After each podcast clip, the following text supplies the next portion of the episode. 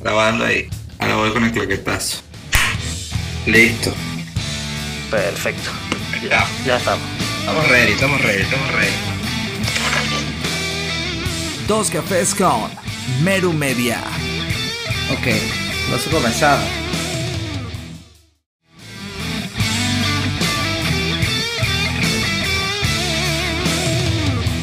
¡Épale, Julius! ¿Cómo está la cosa, Julito? Buenas, noches. Buenas noches para ti, aquí son las buenas tardes. Aquí estamos a la, casi las 2 de la tarde, ¿no? Las 2 de la tarde. Bueno, saludos, Julito. Estamos de, hablando de Hermosillo, estado de Sonora, México, en pleno desierto aquí en el norte de México. ¿Qué tal? ¿Qué te parece? Lejos, ¿no? ¿Dónde Lejos. estás tú? ¿Dónde, dónde estás metido tú? En Ay, Madrid, en Madrid. En Madrid. Madrid, Madrid. Oye, pues se ve como frío eso ahí. Eh, ah, un poco, un poco. Eso sí está como estamos en otoño, pues. Estás lejos, estás lejos. Mira, te presento a Manuel, ya tú lo conoces, pero para presentárselo a todos los que vean este, Julio, este video. ¿Qué tal, Manuel? ¿Cómo la llevas? todo bien aquí, con un poquito de frío, aprovechando el poco frío que hace aquí en esta temporada en Hermosillo. Mira, Julito, pues bienvenido, vale, bienvenido, bienvenido, Manuel. Estamos aquí grabando yo. Este es el primer video podcast de Merumedia. La primera vez que estamos haciendo esta prueba en Zoom, a ver cómo nos va saliendo. La idea es que vayamos compartiendo, ¿verdad? Con un montón de gente emprendedora y gente que esté ligado a los mundos de los negocios para que nos para que interactuemos y busquemos soluciones a ciertas situaciones que están pasando hoy en día. Muy interesante, en el caso de Manuel, eh, es nuestro primer invitado, de hecho. ¿Por qué? ¿Por qué Manuel es nuestro primer invitado? Porque Manuel representa a una compañía que se llama Connector, una de las mejores agencias que hay en todo México en lo que es marketing BTL. Y un marketing enfocado mucho a la experiencia, a la experiencia del cliente, a la experiencia física, ese contacto físico que tienen las marcas con los clientes o los futuros clientes, ¿no? los prospectos. Entonces, súper interesante que Manuel esté aquí con nosotros porque estamos en un pedo con la pandemia, con esto del COVID, y se vienen unos tres meses más, cuatro meses, ya aquí lo pusieron en naranja otra vez. Yo no sé cómo estás en Madrid. poco. Bueno, aquí esperamos eh, que nos dejen salir en mayo. Eh, aquí Y la esperanza para nosotros no sé cuál es. De repente en diciembre del año que viene podemos salir, Julio. ¿Qué sabes tú? Es así. Y eso es lo interesante. Mira, aquí tenemos la representando el equipo de béisbol de Hermosillo. Estamos aquí ambientados ya. Te vamos a mandar la tuya, Julito. Mira, muchachón, entonces vamos a entrarle con este tema, ¿no? ¿Qué, qué ha sido? Bueno, a mí me interesa, Manuel, que tú nos comentes un poco qué ha pasado en estos nueve meses que tenemos aquí en México con el COVID, ¿no? Nueve, diez meses ya casi. Este, ¿Qué ha pasado con esto?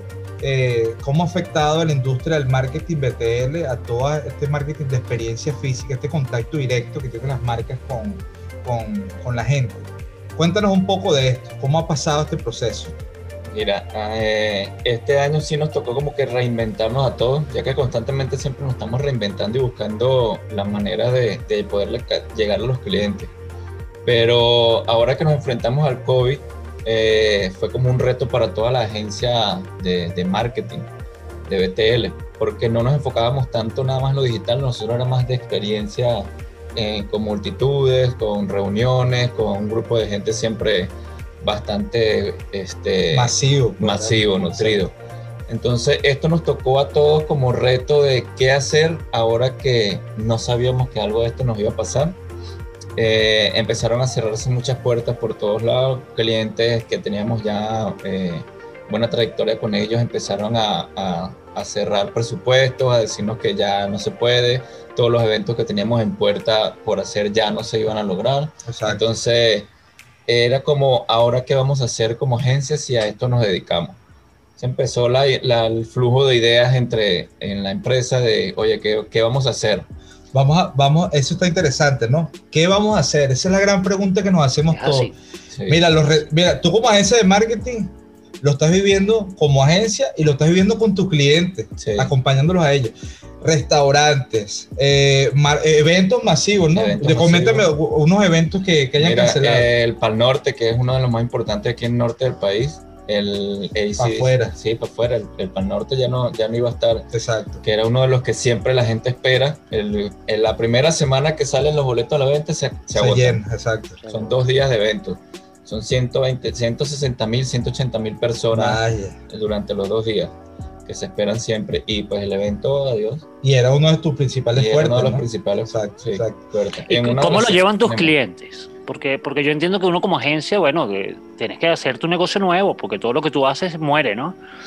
O queda ahí en stand-by hasta... Pero tu cliente, ¿no? Es esa, esa empresa que, que necesita esto para proyectarse.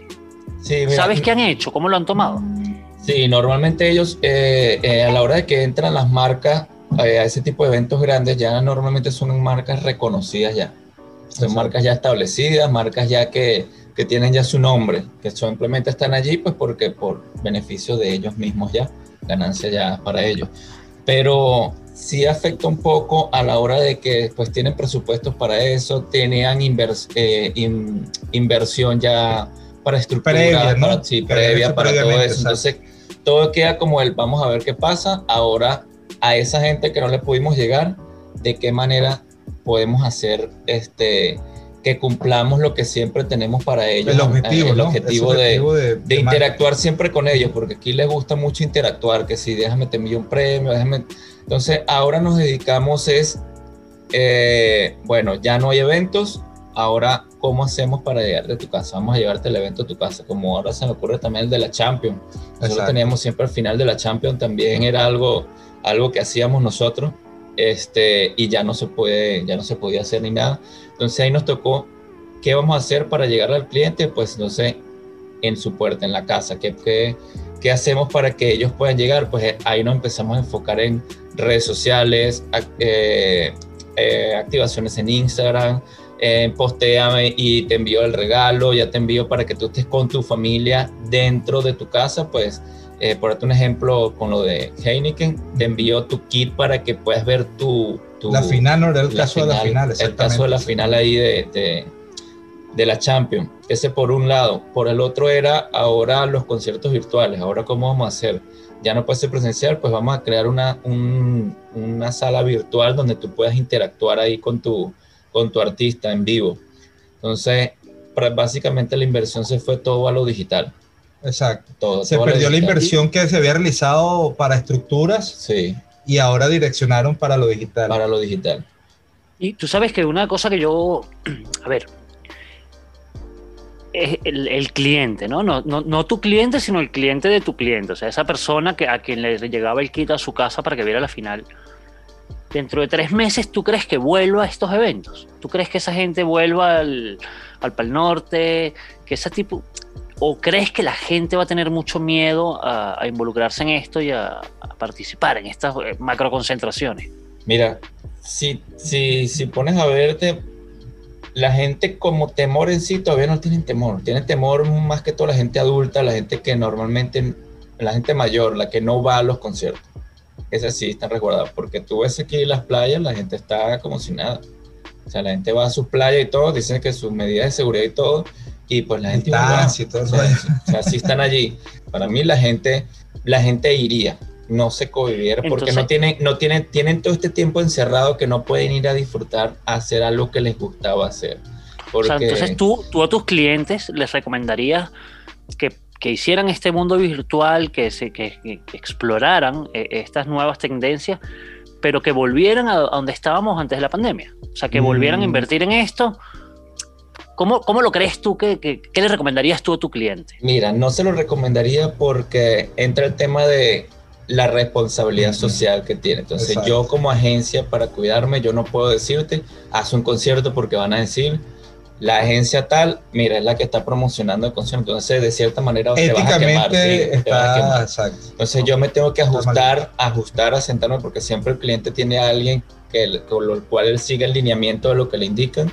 Entonces lo que nosotros nos gusta o, o prácticamente siempre hacemos es nos sentamos a escuchar al cliente y algo en particular que hago yo, dime cuáles son tus necesidades, básalas en una lista, dime a cuál es, cuál es lo que más te urge y en base a eso vamos a irte solucionando.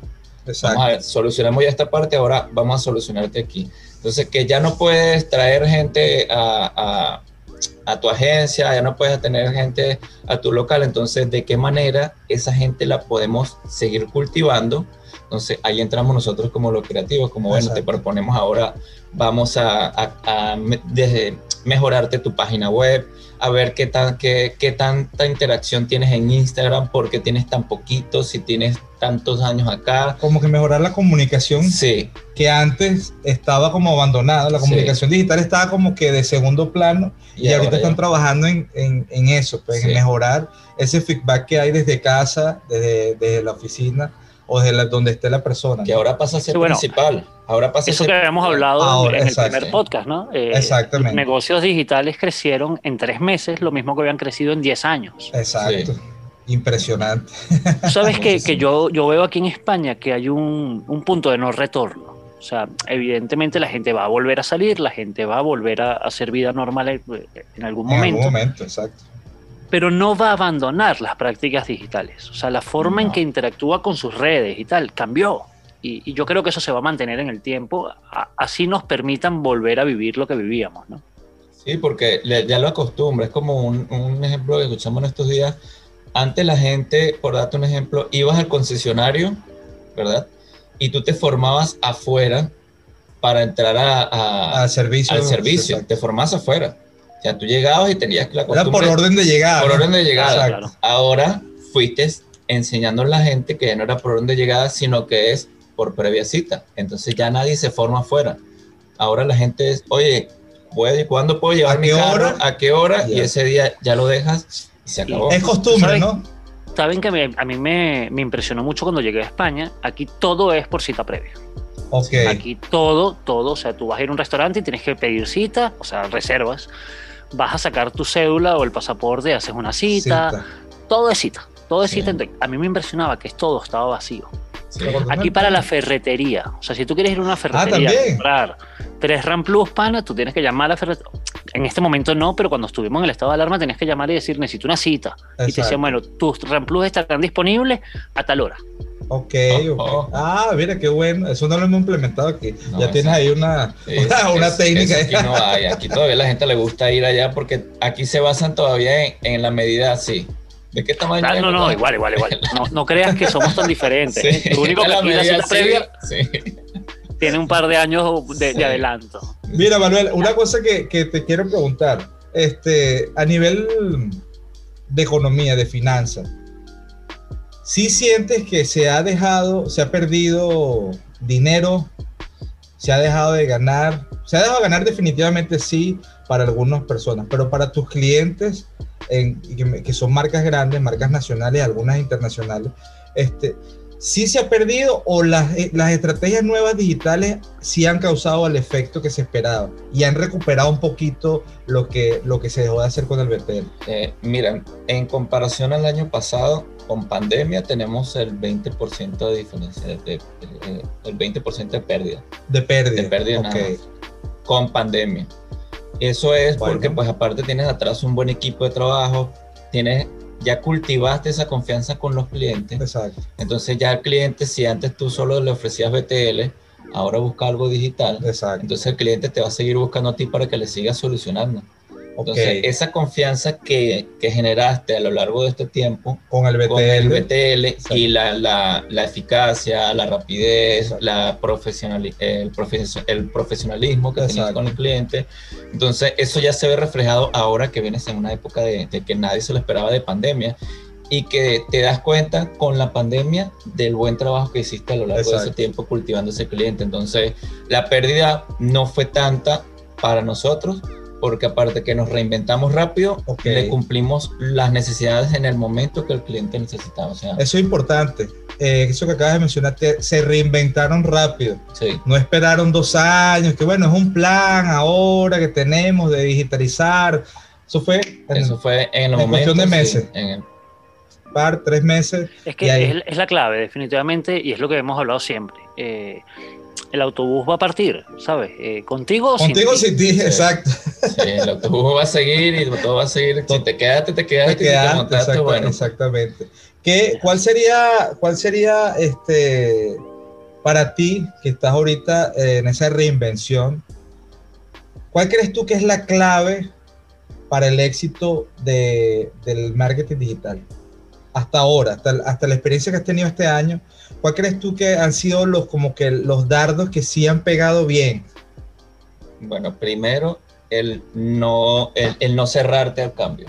Ok, Eso es uno, el no cerrarte a cambiar, el no, El no Está quedarte, interesante que eso. nunca va a pasar, no, siempre buscar constantemente cómo inventarte, cómo Exacto. reinventarte, ese contacto, tener siempre ese contacto con la gente, ese Exacto. contacto, porque a veces lo perdemos, a veces ya tenemos cultivados clientes, pero perdemos esa interacción con ellos de, de- de vamos a salir a venderles. Exacto. Porque Mira, Manuel, ¿y constantemente cómo hiciste?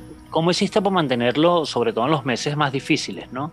En los meses donde hubo el cierre total, ¿cómo hacías para contactar a tu cliente, para mantenerlo, para mantenerlo calientito, ¿no? Para mantener ese cliente vivo. Exacto. Bueno, en- nos, nos refugiamos en, en, en, En Zoom. en Zoom, Meeting, en videollamadas por WhatsApp, WhatsApp e inmediatamente antes podía hacer eh, videollamadas con otra persona, ya, Ya ya, era grupal. Exacto. exacto. Entonces, siempre estuvo eso por ahí, ese contacto de- por correo, por oye, necesito esto, cada quien desde su casa y hacíamos conferencias. Exacto. Entonces, siempre Mira, hubo mira que es un poco, es un poco cómico, ¿no? Una agencia física, una agencia de actividad total, 100% física, se reinventa digital por medio de lo digital, ¿no? Sí, Exacto.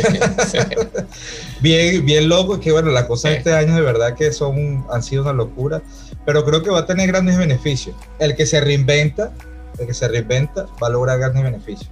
Sí, apar- sí, aparte de reinventarse, porque puedes tener una idea nueva y la puedes desarrollar, pero si no la mantienes y constantemente estás buscando cómo y escuchando, porque siempre tienes que escuchar lo que te dice el cliente. Esa parte del cliente siempre tiene razón, no la comparto mucho porque a veces no la tiene, porque ya tú has tenido los resultados, pero es la manera de llevarle esa, ese- esa idea que él tiene, darle la, como darle el seguimiento, oye, está bien, Darle la dices, forma. a la forma, pero mira, Para que vente lo por digiera. aquí, ajá, para que lo vaya. Es que, es que él lo tiene claro. Ese cliente Sí. sabe que el especialista eres tú, por eso te Sí, busca. por eso te busca. Exactamente. Eso sí. ¿Qué recomiendas tú? Fíjate que algo importante es que ayer estuvimos nosotros eh, en hablando de experiencias. Tuvimos, visitamos un restaurante que va a abrir ahorita en pocos días, un restaurante estilo japonés y tal. Y Manuel me invitó, estamos en estos días conversando y todo. Es un restaurante que nace en pandemia. Sí, Un restaurante con unas instalaciones geniales. A ver si le podemos compartir la foto aquí en la edición. Comida espectacular, traída de Japón, todo el rollo, unas instalaciones hermosas, obviamente con sus protocolos de higiene, de seguridad y todo esto, pandemia. Pero no es como descabellado abrir un restaurante en este tiempo. sí. Y aquí se estima que el 40% de los restaurantes cerraron Y aquí, o está, van a cerrar. y aquí está abriendo este Y aquí está, ¿qué, qué opinión para ti como especialista que trabaja con marcas? Bueno, esto es un restaurante que tal vez es un poco más pequeño para las marcas que tú trabajas, pero ¿qué opinión merece esto? ¿Valentía? Eh, valentía. ¿Demasiado Locura. locura? ¿Demencia? ¿O realmente es un visionario? ¿Qué, qué, ¿Cómo le pones tú? ¿Cómo le pones tú a esto? Mira, yo, lo, yo primero valentía, ante Total. todo. Valentía y amor al, al trabajo, a lo que quiere hacer y, al- y- y a la... Ahí ves la perseverancia porque estuvimos hablando con él y ahí ves la, la búsqueda constante que tenía de, de realizar ese sueño, esa meta que él tenía. Exactamente, exactamente. Y uno de puntos, y uno de los puntos a favor para mí, porque puede que empezamos a pandemia y todo, pero eh, va a ser lo nuevo y diferente que él trae, porque es algo que no lo había visto. Yo, por ejemplo, en, ni, en, ni en Monterrey, que había estado, ni en Veracruz, ni en Hermosillo, que yo soy muy crítico de la comida, eh, no había visto un concepto como tal y con una experiencia de sabores tan diferente. Entonces ya por ahí ya tú llamas la atención. Ya va ganando. Ya vas ganando, ya vas ganando por ahí porque si me dices traigo más de lo mismo, es más de lo mismo. Exacto. Es más de lo mismo, entonces la gente pues va a seguir con lo mismo. A nivel de marketing, ¿qué serían tus recomendaciones para, para este restaurante? Mira, para él explotarle esa, esa comida que trae, porque es muy, muy fotografiable aparte, y aparte que es muy fotografiable, los platillos como te los sirve el chef, la combinación de sabores está muy buena. Como se dijo anoche, no son platos fotogénicos. Son platos fotogénicos. Entonces, Instagram con ellos. Sí, con- Sí, brutal, mira. brutal. no, con ellos, uf, yo incluso tengo una foto con el celular y sí, salieron muy buenas, salieron muy buenas buenísima. fotos. Eso es un plus que sí se le puede explotar a él, lo que es en redes sociales, en, en publicidad. de publicidad en las redes sociales. las redes pagas, sí. Y, y de verdad que el concepto que trae, si lo sabe aprovechar, le saca muchísimo provecho. Eso, Muchísimo. bueno, Dios mediante, porque de verdad que la comida estaba porque está, deliciosa. está muy, muy buena.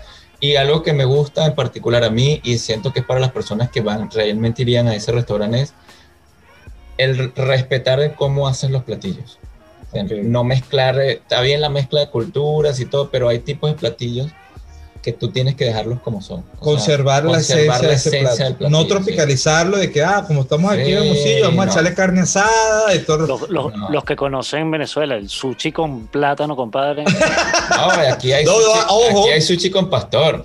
Aquí hay No, sushi con pastor. Y con pollo, Y con, po- boneless. Con. O sea, sushi con boneless. O sea, es algo que para mí. No es por criticar, todo el mundo Ey. es libre de probar lo que No. quiera probar, de verdad. Que a lo pero mejor sí. funciona, ¿eh? A lo mejor funciona. Pero el sushi con plátano a mí me gustaba. ¿Ves? ¿Ves? Sí.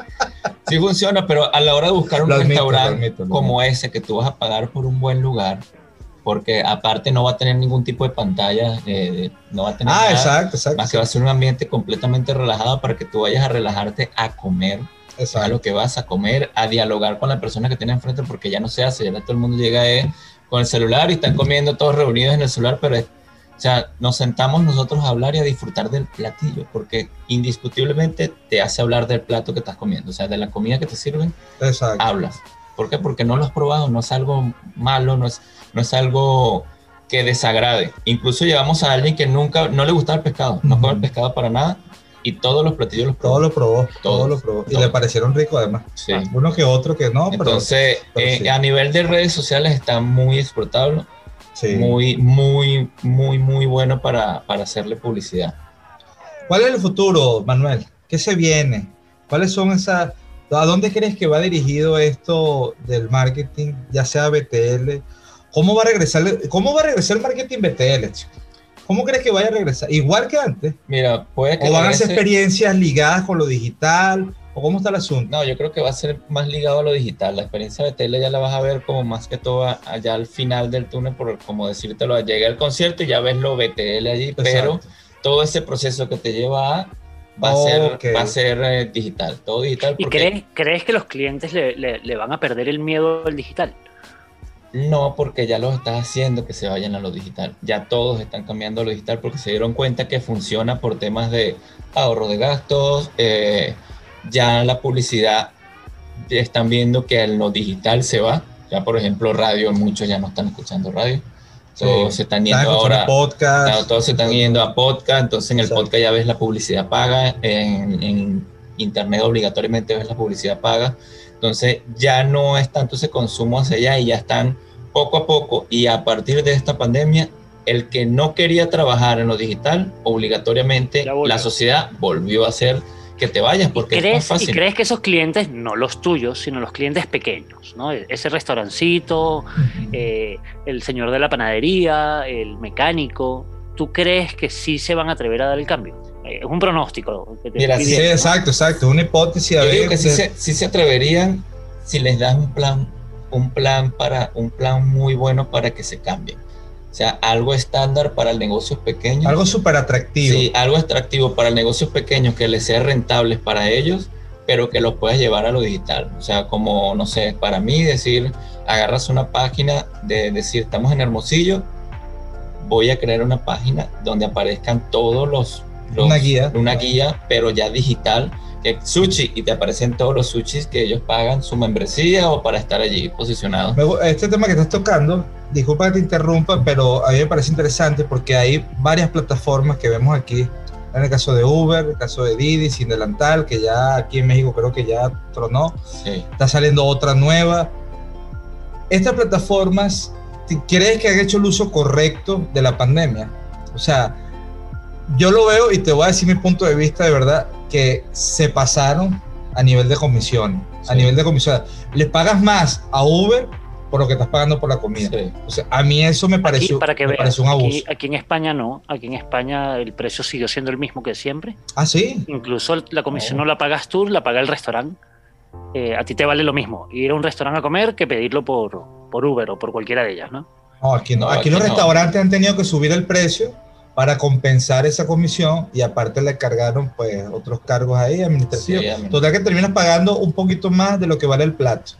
Entre el repartidor, entre Uber y tal, Entonces, ¿qué, ¿qué, crees tú que sea, cuál es el futuro de este delivery, de este delivery de comida en México, por lo menos, que es la zona Mira, son, son, dos cosas. Uno, la gente no va a dejar de pedir a domicilio. Eso está claro. Eso está claro, no van a dejar de pedir a domicilio, pero sí, sí, para mí, y ya es yéndose a algo más grande, eh, se pueden hacer como hacían antes, para decirlo en Venezuela, pero llevarlo en vez de la cooperativa esto de motorizado que, te, que creó, que crearon una vez que te llevaban a todas partes para compensar el servicio de transporte público, pero ya crear una, puede ser una organización aquí de motorizado que entren a la página, o sea, que, que, que que el, al que tú le das la membresía al negocio pequeño de que, oye, aquí puedes llamar y te van a ir a recoger tu ah, paquete. Okay, pues, okay, okay. O sea, tú lo vendes en, no sé, tu hamburguesa cuesta 150. Ya. Que pero al llamarme, tengan, al yo exacto. mandarte, para yo enviártelo a tu casa, te va a costar 25 más y ya y se acabó. Y eso es lo que tú exactamente le vas a dar ah, al repartidor. Entonces ya ahí tendría que el negocio trabajar en su propia plataforma online, vamos a decirlo así. El negocio o llegarle con proposición, porque esto, esto es parte de cambiar, eso es una buena propuesta. Es cuestión de ideas, ¿no? El negocio se preocupe, o sea, hace como la labor de que está haciendo Uber y de promoción, de publicidad, todo el rollo, pero que directamente tenga estas asociaciones sí. de motorizados, de repartidores, que salten esa comisión. Bueno, estamos hablando aquí, a Uber no le va a gustar mucho lo que estamos hablando, ¿no? no. Ni a Didi, ni a, para nada. Pero, pero es una buena solución para estos pequeños negocios. Pero ahí va a ganar más, ahí va a ganar más el motorizado. Porque por va eso, a tener más demanda. Por eso, pero Uber no. Pero Uber no. Uber lo estamos entonces, sacando del juego. Entonces, estamos aquí destruyendo sí. el mundo, Julio, ¿qué te parece? No, pero es parte de la crítica que ellos verán pero bien, parte de la bien, crítica bien. constructiva. Pero para mí es constructivo. Yo, yo, de verdad que sí, sí, sí creo que fue exagerado. Sí. Y de hecho Uber, conozco gente que utiliza Uber en su restaurante y bajó sin mentirte, entre 70 y 80% la venta a través de Uber. Es lo que yo te iba a decir. ¿Tú crees que Uber no midió el, el costo es, real de, de, haber subido esto? Ellos sí, están más claros sí. que nadie. Sí, no, claro que más claro que nosotros están. Claro Pero bueno, opinión de Uber, escúchala.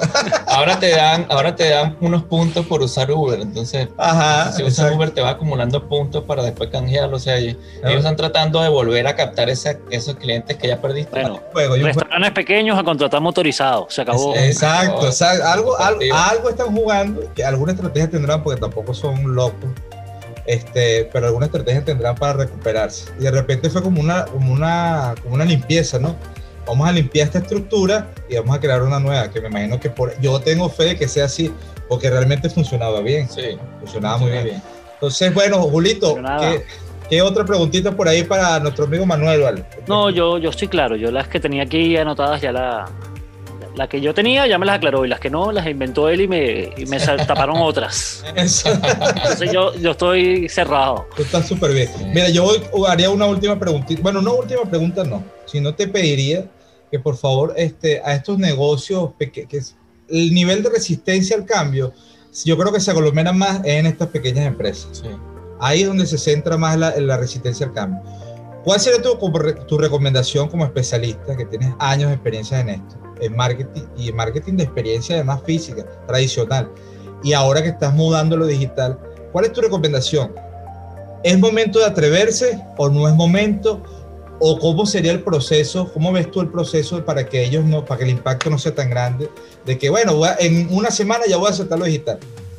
¿Cómo crees tú? O sea, ¿y vale la pena cambiarse y cómo lo haría? Mira, primero, primero ahí sería trabajo de, de, las, de las empresas que nos dedicamos a esto, ofrecerles ese cambio, porque por sí solos no lo van a hacer. O sea, por sí solos, pues yo puedo estar aquí y voy a decir, pues quiero cambiar, pero hasta ahí.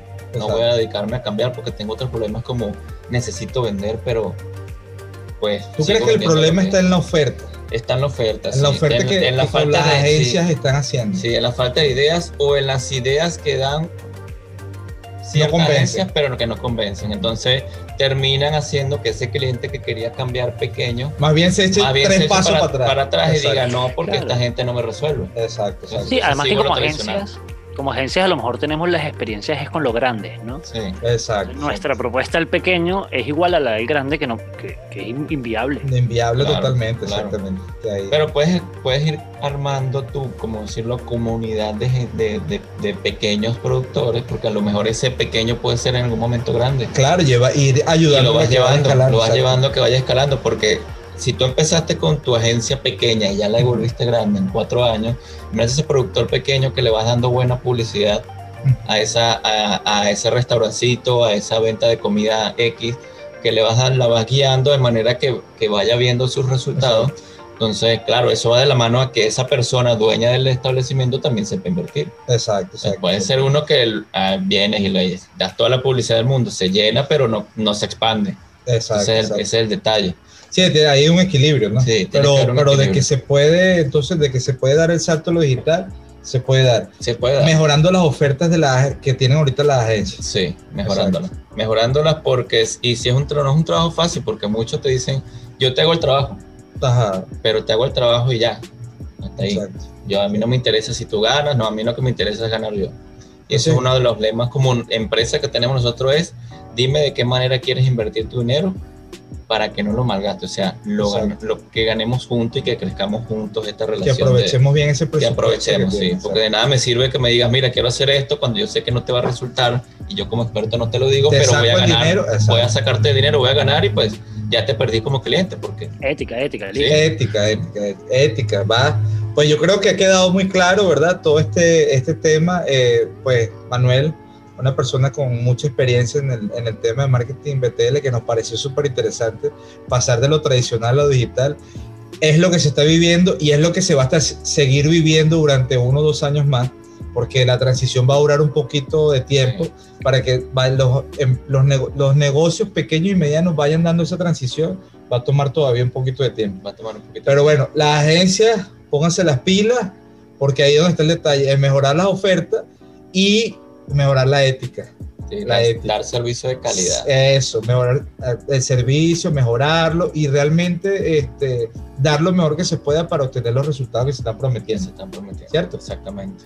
Ahí está. Y bueno, Manuel, quédate por ahí cerca que pronto te volvemos a llamar. Ahí hay un par de temas que podemos seguir tratando súper interesantes. ¿eh? Claro que sí, cuando me, cuando me llame aquí voy a estar. ¿Ok? Es así. Bueno, Así. muy lindo verlos. Igual, Igualmente. papi. Un abrazo. Cuídense mucho. Saludos a toda la gente. Bye bye. bye. bye.